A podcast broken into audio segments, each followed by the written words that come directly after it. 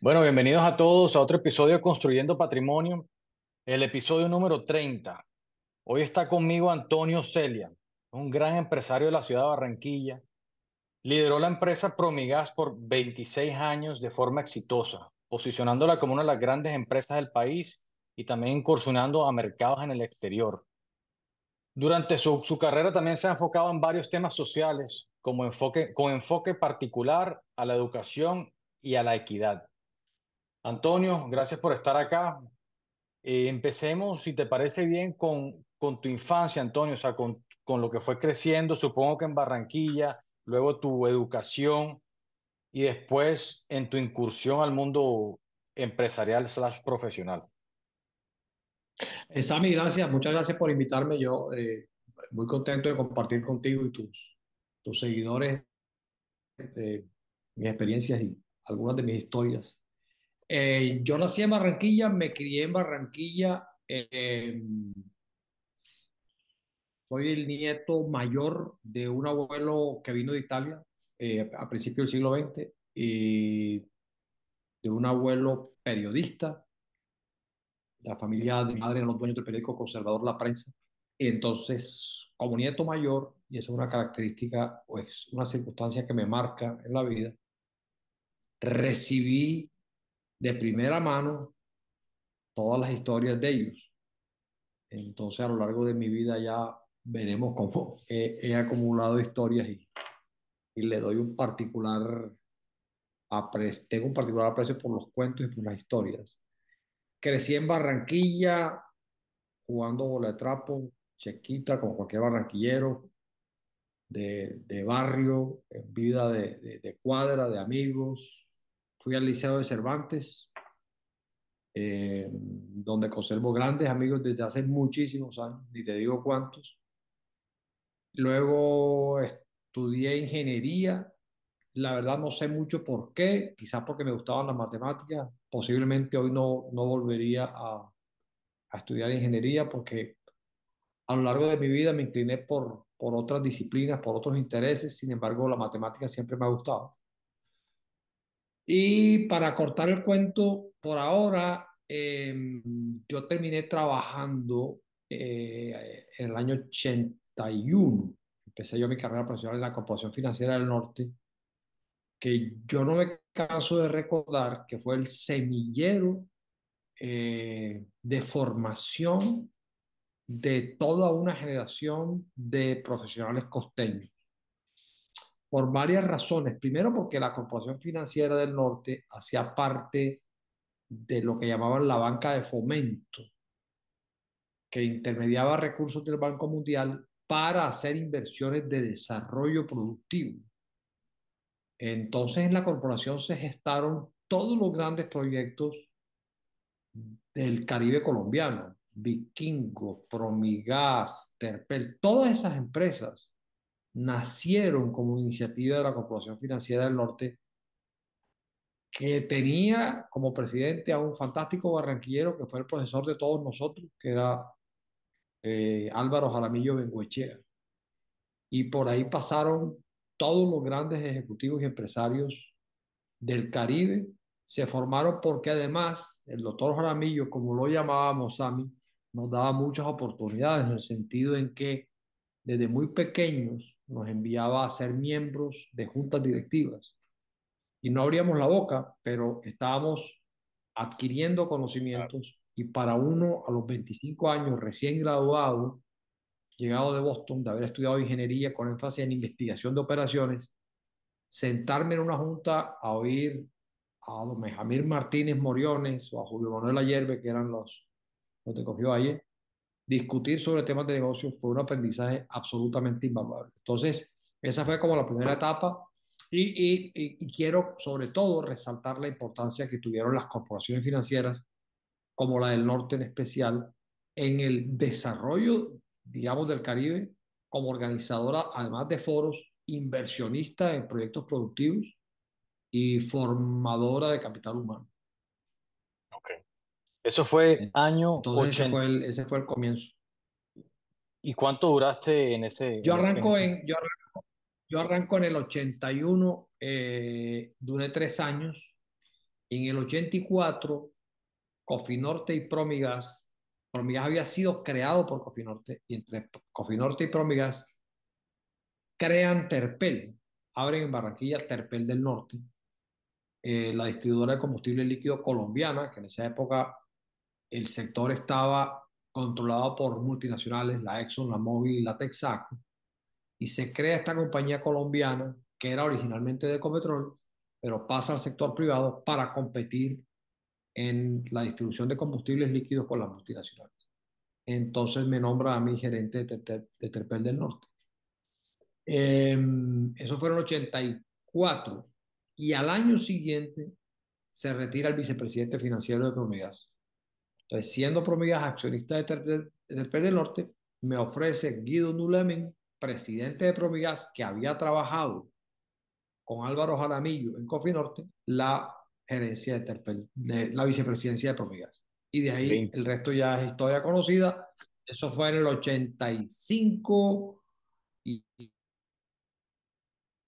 en el 92 mm, me quedo encargado de, de, la, de, la, de la presidencia y ya en el 94 en propiedad y en el 2018 ya me, me, me pensiono porque ya, ya, ya tenía nada de pensionarme quería buscar nuevas, eh, como nuevos caminos, nuevas opciones de vida, que es lo que he hecho en los últimos años, dedicarme a la, a la, a la academia.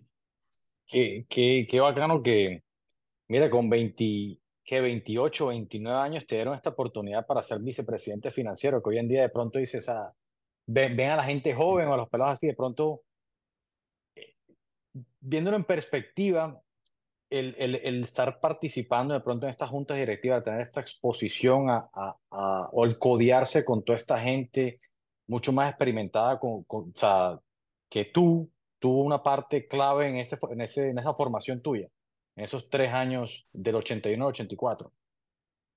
Claro, sí, sí, sin duda, ¿sabes? Eh, sin ninguna duda. Además que, que en, la, en Cofinorte, digamos, se, se, alentaba mucho la discusión, ¿sabes? Que yo es algo, algo en lo que yo creí, y después te cuento algunas anécdotas de promigas, es, es, es en la discusión, es preguntar, es dudar, es acercarte a las cosas con cierto escepticismo constructivo, que es un poco lo que tú me decías ahora antes de, de, de, de la grabación, y es solamente quien pregunta saca conclusiones sólidas en materia, por lo menos en materia de negocio y en general en la vida. Entonces nosotros en Cofinorte, nosotros teníamos una serie de comités donde la discusión era muy dura y eso obliga a que tus ideas, a tu concepto se consoliden, porque lo sometes a la crítica y al cuestionamiento de otros. Entonces, quizás ese método hizo que nosotros maduráramos rápido y en efecto las empresas barranquilleras y del Caribe, en general del Caribe, cuando querían buscar ejecutivos bien formados iban a Cofinorte. Y no tengo duda, ahora que lo dices, sí, es cierto.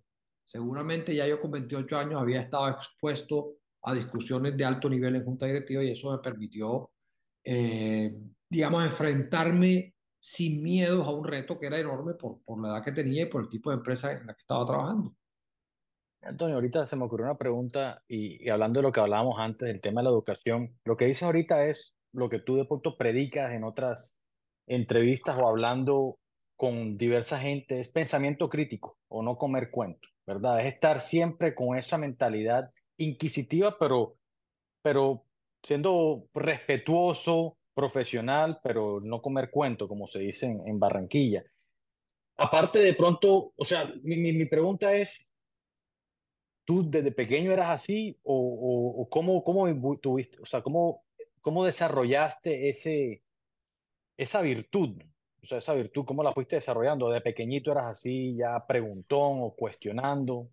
Te voy a, te voy a confesar que, te voy a confesar que yo que tanto hablo de esto, te voy a confesar que es primera vez que me hacen esa pregunta y me pones a pensar.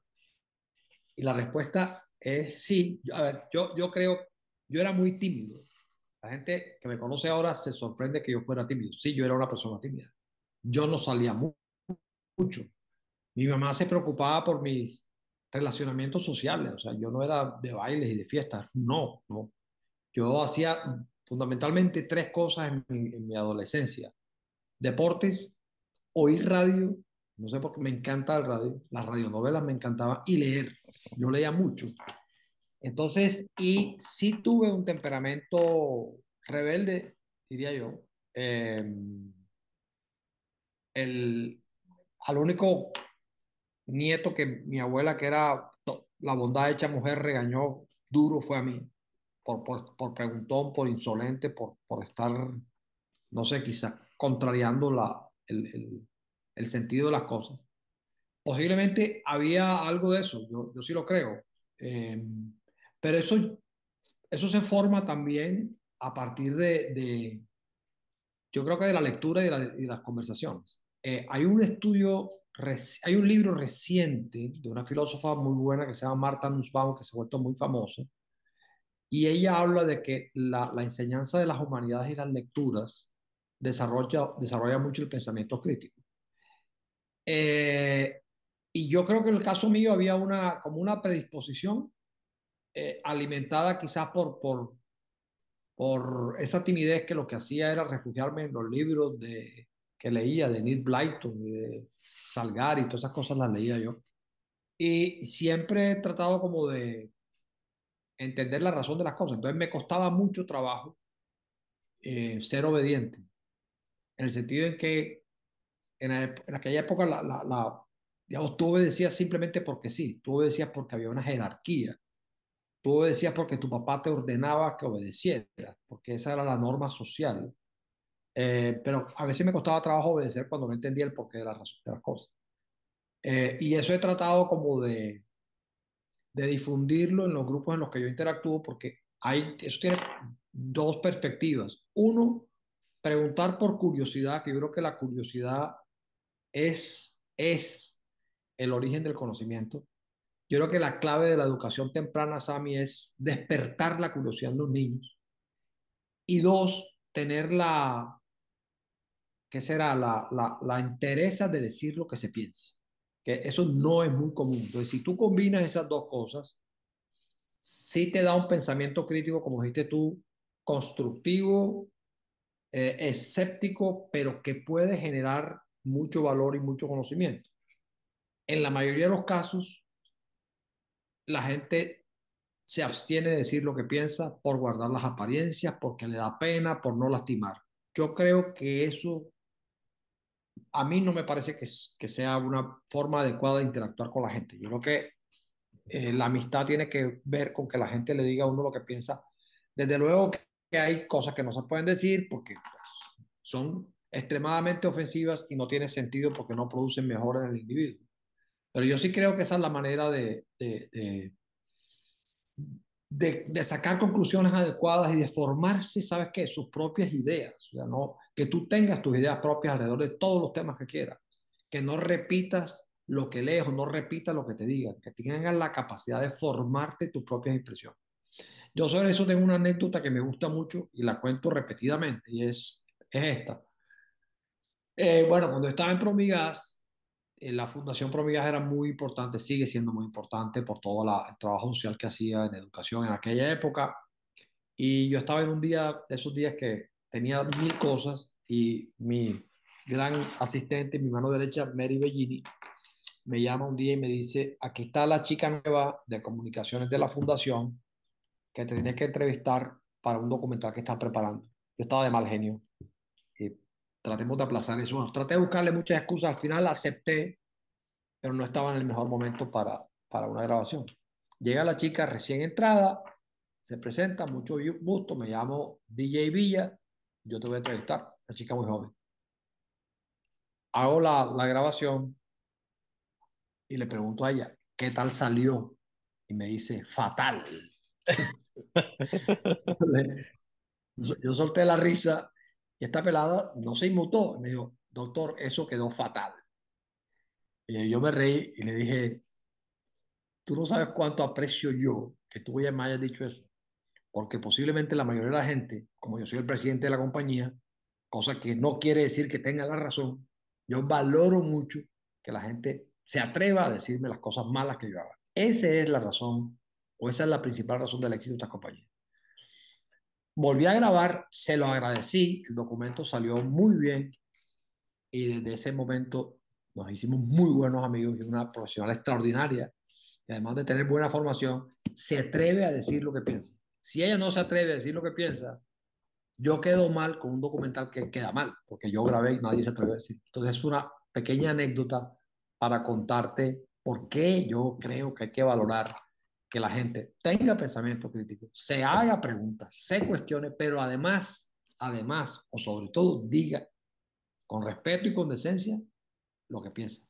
No, así es, pero 100% de acuerdo contigo. Hoy en día, con las redes sociales y todo eso, yo creo que la gente se priva mucho. Es como que, ¿qué dirán si yo digo esto o, o posteo esto o me comunico de cierta manera? Pero lo que tú dices, uno tiene que expresarse, decir lo que piensa, siempre con respeto, siempre con respeto y, pues no insultar a nadie, ni mucho menos, pero, pero hoy en día creo que la gente se priva mucho, mucho más que antes, desafortunadamente. Es una cosa que, que yo estoy, pero yo te digo 100% de acuerdo con eso. Es una cosa, te iba a contar algo. Hay una, un, tengo un buen amigo eh, que es un científico social que se llama John Sudarsky. Y John ha desarrollado unas medidas del capital social de, la, de las ciudades, de las, de, la, de las sociedades. Y una de las medidas es esto precisamente. Es, la medida se llama el indicador que hemos medido en trabajos que hicimos en el pasado con John, se llama Fenoval. Fenoval, que esa vaina suena como medicina, significa fe en fuentes de información no validadas. Es decir, cuando alguien cree todo lo que le dicen y se traga todos los cuentos, tiene un fenoval alto. Eso para una sociedad en todos los asuntos es bastante negativa porque te pueden engañar fácilmente. Te puede engañar un negociante, te puede engañar un político, te puede engañar cualquiera, pero sobre todo a los políticos. Digamos, cuando hay una sociedad que tiene el fenoval alto, quiere decir que la puedes engañar con mentiras. Y eso yo creo que parte del riesgo de la democracia es que ahora siempre la mentira ha existido. Claro que sí, pero ahora tienes unas maneras mucho más eficaces y rapidísimas de propagar mentiras. Sí. Entonces, yo creo que el antídoto para todas esas cosas que ves y todas esas explosiones de, de insultos y de cosas en redes es el pensamiento crítico, es no tragar entero y no tener, no creer en fuentes no, no validadas. Entonces, tiene esto que estamos hablando, tiene una connotación en lo personal, ¿verdad? Pero también en lo social y en lo político y en el futuro de los, digamos, de, la, de los países. No, si yo sigo en este, si seguimos en esta conversación, Antonio, vamos para largo, porque a mí sí me gusta hablar de, de, estos temas, pero sí es lo que tú dices, o sea, pensamiento crítico, porque hoy en día hay tanta mentira propagada en los medios, tan fácil es llegarle a cualquier persona con un celular por cualquier información, y entonces que mi esposa veo tal artículo, entonces, ay, eso es verdad, o, o sea, te doy un ejemplo en particular, o sea, un ejemplo hipotético, pero es eso, de pronto es saber entender lo que está pasando afuera y tomar sus decisiones propias, o sea, tener ese pensamiento crítico para, para poder tener tus propias decisiones o tus propios, las propias conclusiones de, de, de todos los temas que están Así pasando. Y... Mira, tú sabes que nosotros eh, teníamos cuando entró Miguel cuando íbamos a tomar una decisión, sobre todo de compras de compañías, que hicimos varias, bastantes compras a lo largo de muchos años, eh, teníamos una sesión que era únicamente para cuestionar todos los temas atinentes a esa compra. Entonces yo hacía un resumen e invitaba a la gente a que desafiaran todo lo que yo había dicho, todas las premisas, todas las consideraciones, eh, sin, sin miramientos de que yo soy el jefe. No, eso no sirve. Si tú jugaran abogado la organización estás pensando que es que el jefe está, está listo. Tú no tienes que contratar, el secreto de esta vaina es contratar gente mejor que tú, que te diga lo que piensa y que obviamente tenga disciplina, todo eso que tú conoces, tal y cual, pero sobre todo que la, a la hora de las grandes decisiones sea capaz de decir y preguntarse por qué, y por qué esto, y qué pasa si esto, y qué pasa. Eso, eso, para mi orgullo y satisfacción, que, arme, que logramos tener un equipo extraordinario de gente extraordinaria, eh, nos dio un resultado maravilloso. O sea, yo creo que de las veintitantas compras que hicimos, solamente una no funcionó. De resto, funcionó muy bien. Yo creo que en grandísima medida a la disciplina, digamos, de estar enfocado en lo que queríamos, pero sobre todo de ser profundamente críticos. Y profundamente preguntones de todas las circunstancias que rodeaban esa decisión. O sea, eso, como digo, consolida, consolida tu, tus ideas. No, eso es lo que te iba a decir, yendo más ahora a tu vida profesional, o sea, eso, eso, te iba a preguntar unas claves de éxito, de, de, de, o sea, o, una de las cosas exitosas que hiciste en tu, en tu estadía en Promigas y creo que me respondiste la pregunta ahí con eso, eso fueron, eso, haciendo adquisiciones me parece una, una manera excelente de, de pues tomar la decisión en conjunto y preguntarte, preguntarte, o sea, jugar al abogado del diablo, ¿verdad? Antes de tomar cualquier decisión, preguntarte por qué o preguntarte qué podría ir mal. Exactamente. Tú, lo has dicho, tú lo has dicho, esa es la clave. Juega al abogado del diablo, pero juega en serio. Para jugar en serio tienes que estudiar profundamente y hacer las preguntas que son. O sea, la, la clave de esta vaina, el aprendizaje o la enseñanza de una persona se traduce en que hagas la pregunta que es. ¿Quién hace la pregunta que es? El que hace la pregunta que es es el que ha estudiado. Yo ponía, hacía un chiste de que si el ministro de Hacienda daba una charla y mi tía iba a la charla y hacía la pregunta, pues sí, era una pregunta de mi tía, pero mi tía no sabe de economía. Pero si hay un economista experto, el público, que hace, esa es la pregunta que en, en, tu, en tu estadía en Promigas, ¿de qué labor o qué proyecto estás más, de, o sea, del cual estás más orgulloso? Ya ahorita haciendo retrospectiva. No, mira, yo, yo te diría que, yo te diría que, em, a ver, yo, yo, nosotros, y no, no, yo no digo que esto sea original ni, los únicos, pero nosotros demostramos que uno puede ganar plata, porque esa es la razón del empresario, no, no podemos disfrazarla de que, no, no, el empresario quiere ganar dinero, uno no puede soslayar el ánimo de lucro. Es decir, yo voy a montar una tienda o voy a abrir una sucursal de Promigas o una distribuidora de gas en Cinceleja porque yo creo que la relación riesgo-utilidad es adecuada. Me mueve el ánimo de ganar dinero. Me mueve el ánimo de asumir un riesgo. Pero, y aquí viene la gran diferencia, Sam, es cómo lo haces. Entonces nosotros propagábamos a los cuatro vientos con razón y nos sometíamos a cualquier examen en esa materia. Es decir, yo te voy a demostrar a ti que puedo ganar dinero decentemente, teniendo en cuenta, cuando me preguntaban qué es decentemente, bueno, voy a empezar con mi lista, teniendo en cuenta los grupos de interés, considerando a las comunidades, pagando muy bien, tratando a la gente de la mejor manera posible, siendo respetuosos, respetando las ideas de los demás, pagando impuestos. Todo ese conjunto eh, de acciones y de cumplimientos que hace la definición mía, que esto es muy personal, de la decencia, era que, lo que nosotros aplicábamos. Pero vuelvo y digo, nos movía el ánimo de ganar dinero, porque es la única forma de que las organizaciones perduren, no había de otra.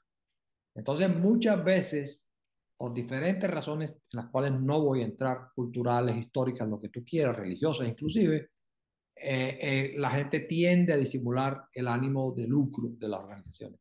No me parece que esté bien. En ese, en ese pensar de forma sincera, es yo vengo aquí a ganar dinero, pero lo voy a hacer de manera decente.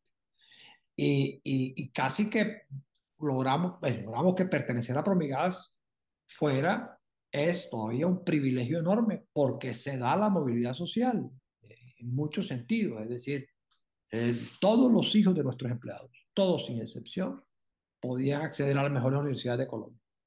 Y hay infinidad de casos de movilidad social eh, notable en muchos casos. Más allá de eso, esto requiere un inmenso esfuerzo en armar un equipo humano de primer nivel donde trabajes con alegría, somos compañeros, te puedes divertir y trabajar al tiempo, es que no son, la gente tiende a pensar que son eh, adversarios, no, tú puedes trabajar divirtiéndote. Lo opuesto a ser divertido es ser aburrido, que es otra cosa, pero eh, eso lo logramos. Eh, digamos, esto es la parte como la parte humana. Luego, en la parte empresarial, yo te diría que la historia de Promigas se resume en, en, una frase más o menos simple que es, nosotros pasamos de ser un pequeño gasoducto regional que atendía el Caribe colombiano a ser una multilatina con intereses en muchos países en, en el sector de energía. Eh, en un momento dado, Promigas se volvió una holding de 17, 18 compañías y cuando éramos dueños de Terpel, Promigas llegó a ser el, en ventas el segundo o tercer grupo económico del país, con sede en Barranquilla, inscrito en la Bolsa de Valores, con miles de accionistas. Eh, digamos, esos, esos eran propósitos que buscamos y que queríamos, que entre mis antecesores y yo, esto, esto, uno no hace nada, uno solo no hace nada. Eso no es cierto. Uno sí ejerce un liderazgo y lidera y conversa y tal, y al final tienes que tomar unas decisiones que son tuyas propias y por las cuales tienes que responder. Pero esto es un trabajo de, años, de, de, equipos, de tener claros los principios, hacia dónde vamos, y eso se va construyendo eh, con las relaciones, con el diálogo, con la conversación, y sobre todo, y sobre todo, y aquí es donde yo veo que falla mucha gente, disciplina. Esto requiere disciplina. Eh, yo he visto talentos, Sami, increíbles en todos sentidos, en deportes, en todos, que han fallado por la disciplina. La disciplina es necesaria. Tú tienes que tener la disciplina de hacer la tarea, de evaluar los proyectos, de mejorar el servicio. Eso requiere disciplina. Eh, esto no es fácil, esto, no, no, esto requiere trabajo, esto no es así, no. Todo esto que te conté, detrás de eso hay un trabajo profundo, capacitación, educación, disciplina, buena actitud, etcétera, etcétera. Entonces, eh, eso, eso yo creo que es un, un, resumen que me salió muy largo, pero esa es como la historia. No, no, pero. De... no, pero, o sea, de, en, en, dentro de ese resumen hubo, hubo, varios aprendizajes que, la verdad, me quito el sombrero con toda, con, pues, como dije en la introducción tuya, ustedes, y, y obviamente eres tú y tu equipo de trabajo en los veintipico años, 26 años que estuviste ahí, y pues tu experiencia antes que pusieron a Promigas en, en, en la posición donde estaba. O sea, acabas de decir, la tercera en, facturación en Colombia, ¿correcto? La tercera en facturación en Colombia en, ese momento que tenían Terpel. Y bueno, todo se logró con esfuerzo, con disciplina, con tener el, equipo de trabajo adecuado. La verdad que, reitero, me quito sombrero con todas las acciones. Ahora quiero al tema social que lideraste y o, y o trabajaste durante todo tu, tu, tu pues, trayecto en Promigas. Tengo entendido que crearon la Fundación Promigas y otras fundaciones, Fundación La Cueva, eh, también otras fundaciones. No sé si quieras hablar un poco, un poco sobre eso. Eh, sí, yo, yo, yo le he dado eh, particular importancia, al tema de la educación. Eh, se me ha vuelto un, norte en mi vida en todo sentido. Eh, yo creo que, de alguna manera tiene que ver con, ser nieto de inmigrantes, ¿sabes? Porque yo ahora que estoy escribiendo la biografía de mi papá, la, la estoy terminando, eh, y también es una excusa para a través de él mirar diferentes planos digamos, de la vida, de la familia, eh, de los inicios de la familia en Italia, eh, caigo en cuenta de la, de la valentía de estos, de estos, de estos emigrantes, salir de su casa a los 17, 18 años eh, y hacerse una, una vida por sí solos, es una, es una casi que una gesta épica. Eh, y ellos sabían, fíjate, que, que, que la clave, obviamente la mayoría tuvieron, a muchos tuvieron éxito económico, eso es importante porque les permitió una vida distinta, les permitió una vida mucho más cómoda, una vida con, con acceso a muchas, muchos bienes materiales, pero sobre todo a buena educación. Entonces yo creo que lo, la mayoría de los inmigrantes o de los inmigrantes que llegaron a Colombia y a toda parte del mundo sabían que la generación de sus hijos tenía que tener buena educación, porque la mayoría de ellos escasamente terminó el bachillerato. Entonces, yo con la educación he tenido una relación supremamente cercana me ha gustado mucho eh, meterme en el tema de educación, entender la educación, qué se hace, qué no se hace, por qué se hace, qué se estudia, qué diferencias hay entre la educación pública y la privada. Me he metido como a estudiar todo eso. Eh, y fundamos, creamos la Fundación Promigas para trabajar por la educación pública en el Caribe colombiano.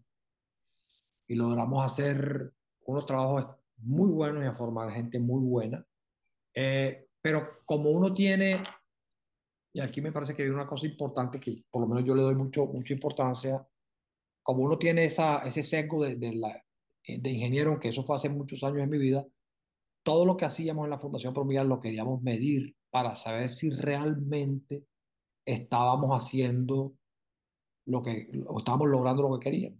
Entonces nosotros fuimos de las primeras fundaciones en Colombia en medir el impacto de nuestras intervenciones. Eso es una técnica compleja de econometría, pero finalmente la conclusión a la que llegó la firma esta que nos hizo el trabajo fue que los niñitos que participaban en las intervenciones de Promigas en educación mejoraban las pruebas, saber un 10%, y consecuentemente el ingreso laboral esperado subía como un 17%. Es decir, los programas nuestros, se demostró, reducían la pobreza. Cuando yo llegué a la Junta y le dije eso, la Junta obviamente se, alegró mucho y decidió muy generosamente, que siempre tuvo una Junta que apoyó mucho y muy generosa, puso más plata en este tema. Al mismo tiempo, yo había recibido una llamada de un gran amigo que quise mucho, Nicanor Restrepo, eh, que venía de, de, los Estados Unidos de ver una presentación sobre la educación en Colombia y que me dijo, me dan ganas de llorar de lo mal que estamos en el contexto mundial y en el contexto latinoamericano. Esa, esa, ese desasosiego de Nicanor dio lugar a que creáramos la Fundación Empresarios por la Educación. Eso fue hace ya, no me acuerdo, hace como 20 años.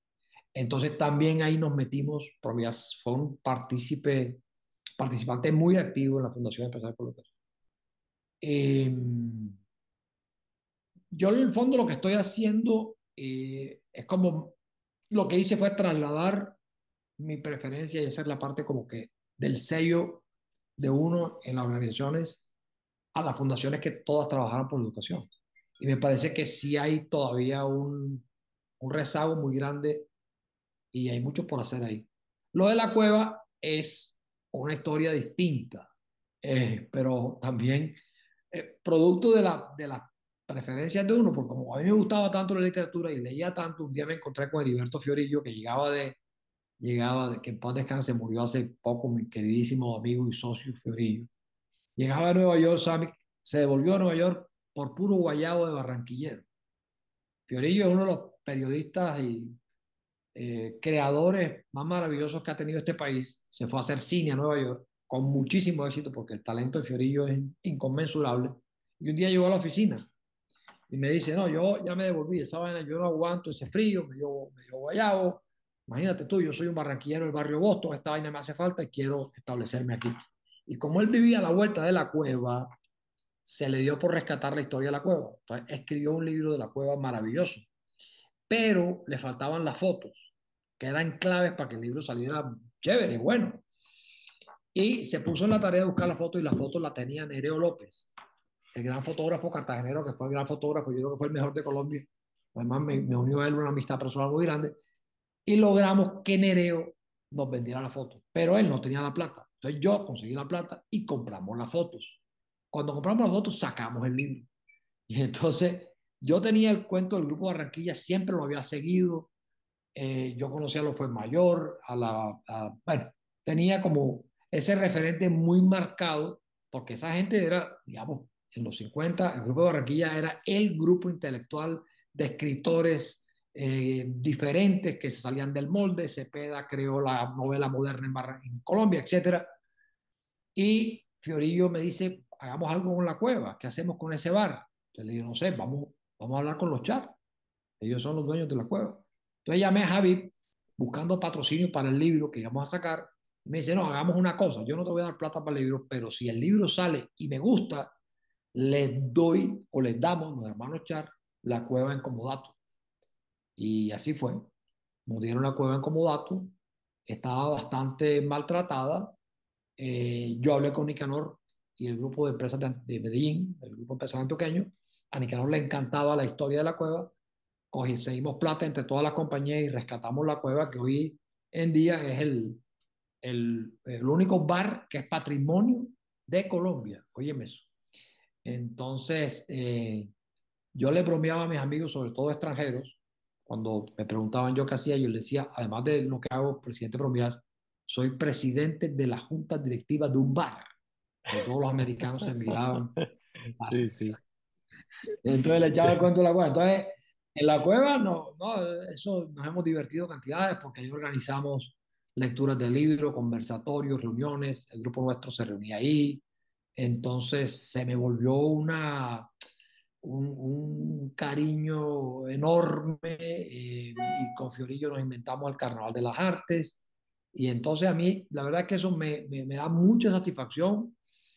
Y, y, bueno, en las empresas en las que trabajé fueron muy amplios sus directivos y muy generosos en apoyar estas iniciativas que finalmente pues son iniciativas de ciudad. La cueva se ha vuelto un referente de Colombia, diría yo. Y las causas de la educación siguen siendo fundamentales. Yo creo que parte de, los problemas que, que tienen las sociedades SAMI tienen que ver con la baja calidad de educación, eh, la lectura, por ejemplo, hay un problema serio y, y, algo que a mí me parece más grave es la diferencia tan grande que hay entre, entre colegios urbanos privados, ¿verdad? Que están aquí arriba y colegios rurales públicos que están acá abajo. Entonces esa brecha genera una desigualdad muy, muy, muy complicada que nos genera muchos problemas. Antes de hacer una pregunta, te hago un comentario.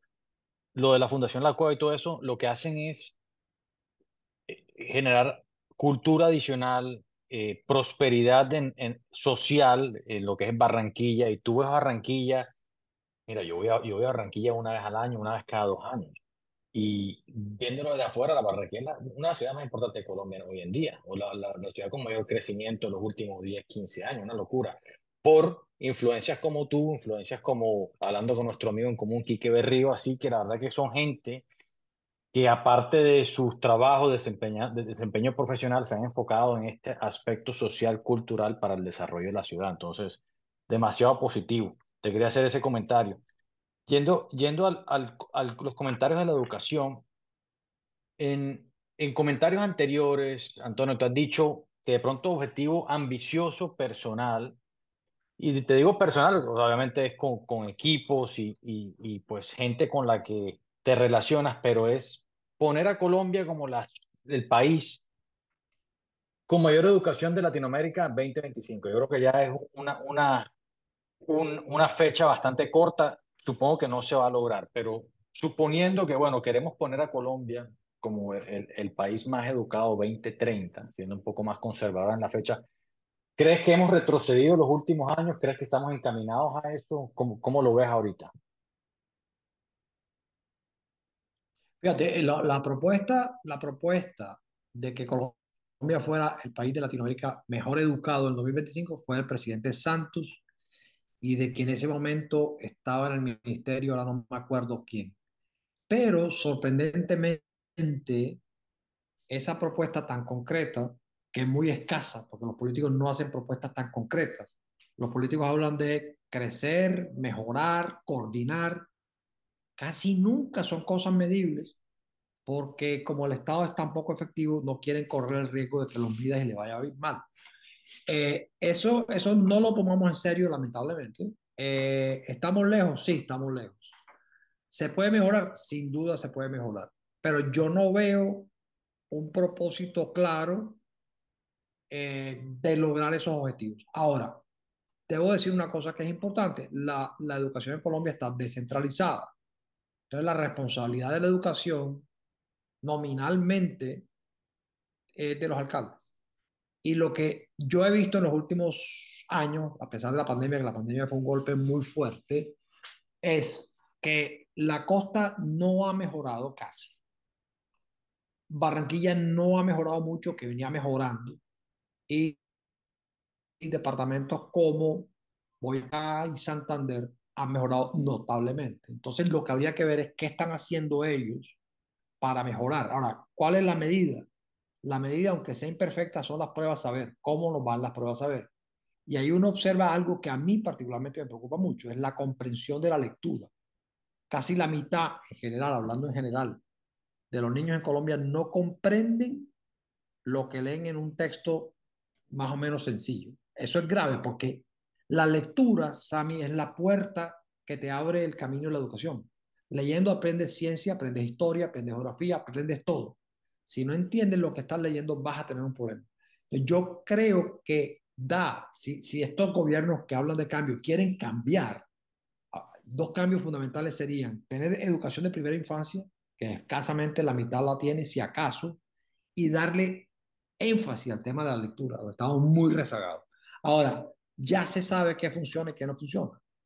Y hay un elemento fundamental, como todo el mundo sabría, son los profesores. Y hay un tema muy serio eh, que está, fíjate tú, está identificado, está diagnosticado, pero a veces yo me pongo a pensar si es que en qué momento a los colombianos y a los latinos, también estoy generalizando y esto son exageraciones, desde luego, se nos ha dado por darle más énfasis a la retórica y hablar qué hacer. Hablamos y hablamos y hablamos y tenemos mil diagnósticos, pero nos cuesta un trabajo ejecutar y hacer las cosas, que es como la lógica totalmente contraria de la noción de eficiencia del sector privado. Es tú en tu empresa y yo en la mía, cada año le digo a mi junta directiva, voy a crecer el 15%, necesito tanta plata y necesito tanta gente. Si lo cumple, me aplauden y si no lo cumplo, me castigan. Y esa noción de eficiencia, que puede ser muy cruel, no se tiene en el Estado. Entonces, yo veo que no hay, por lo que yo siento, una acción decidida para mejorar la educación. Puede que la haya en algunas regiones, pero no hay un plan nacional de decir, vamos a mejorar 10 puntos. Cuando yo digo eso, muchos me caen encima porque creen que todo lo cuantificable eh, no corresponde. No, es que tienes que medir, alguna medida tienes que hacer, que no son perfectas, claro que no son perfectas, pero tienes que hacerlo. Las pruebas nacionales son el acceso de la gente a la Universidad Nacional a la Universidad de los Andes, de manera que eso hay que prestarle la atención del caso.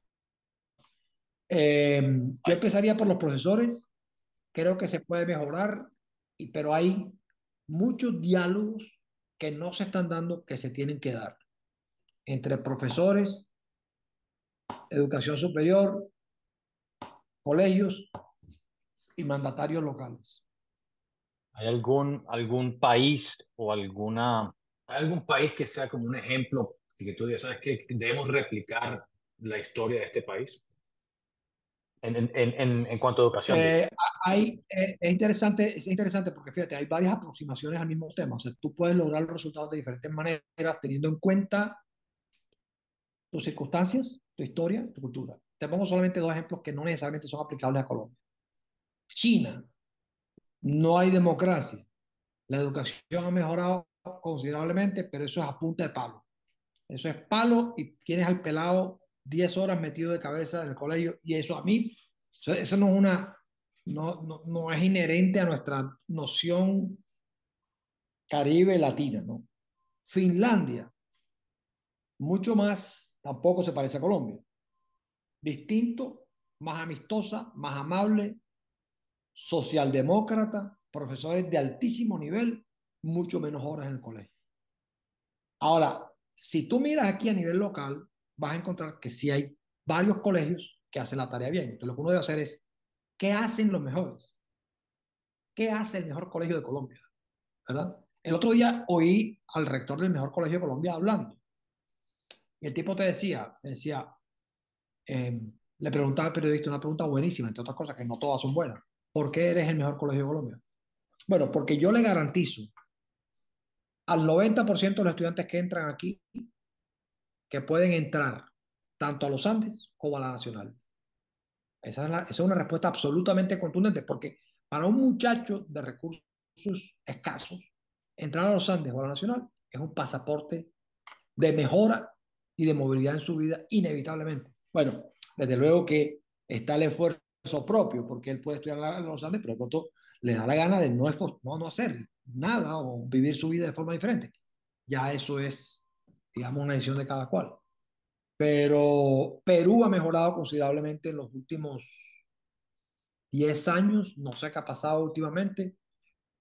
Si un alcalde se propone y ofrece tener la ciudad más educada en cinco años, estoy seguro. Ahora, mejoras en la educación no son tan sexy como hacer obras físicas. Y eso le pasa a todos los alcaldes. Es decir, es más sexy hacer un puente, hacer una vía, y, no digo que no se necesiten, sí se necesitan, pero para trabajar por la educación, que es algo que no se nota en el corto plazo y no se ve tan palpablemente, requiere gente que tenga una disposición realmente fuerte frente al tema de la educación y que entienda que está sembrando más futuro que presente. Sí, no, es que la educación es el, es el camino al éxito para que sea una Colombia próspera al fin y al cabo, o sea, para poder competir con, con grandes naciones en el mundo, es, es lo que nos tiene quedados y, y, como un país tercermundista. Y es lo que tú dices, el problema es eso, que los gobernantes no ven el, o, o de pronto no ven el resultado a corto plazo, por ende sienten que si se enfocan en eso, los votantes no van a ver resultados, por ende no votan por ellos y, y, y, es un círculo vicioso complicado. Entonces quieren aferrarse al poder, la forma de aferrarse al poder es designando presupuestos a lo que se vea resultados a corto plazo. Y eso es, eso es un problema hace, complicado. Así es. Tú sabes que hace años, Sammy, nosotros en la Fundación Empresarial por la Educación nos copiamos de una campaña que hicieron en Brasil. Eh, antes de las elecciones de la alcaldía, de las alcaldías, eh, sacamos un, una, un eslogan, un aviso publicitario que decía, si tu candidato no tiene un buen plan de educación, cambia de candidato. Es, era una manera de poner la educación en primer lugar. Y, y uno como sociedad civil debería pedirle a su mandatario que le meta todo el esfuerzo posible a mejorar la educación, la educación pública, sobre todo la educación pública. Sí, sí, no, así es. Antonio, un par de cositas más, un par de preguntas más antes de, de concluir.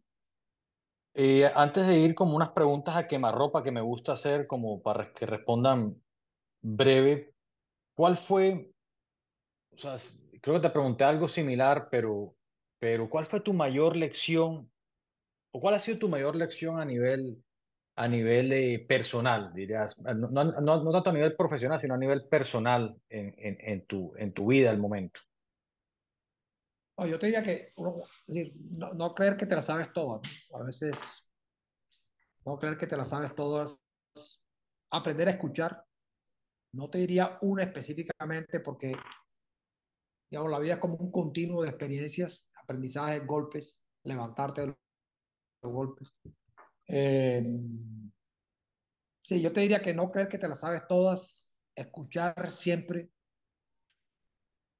Eh, son dos máximas que, que uno tiene que, que, no olvidar nunca, porque es que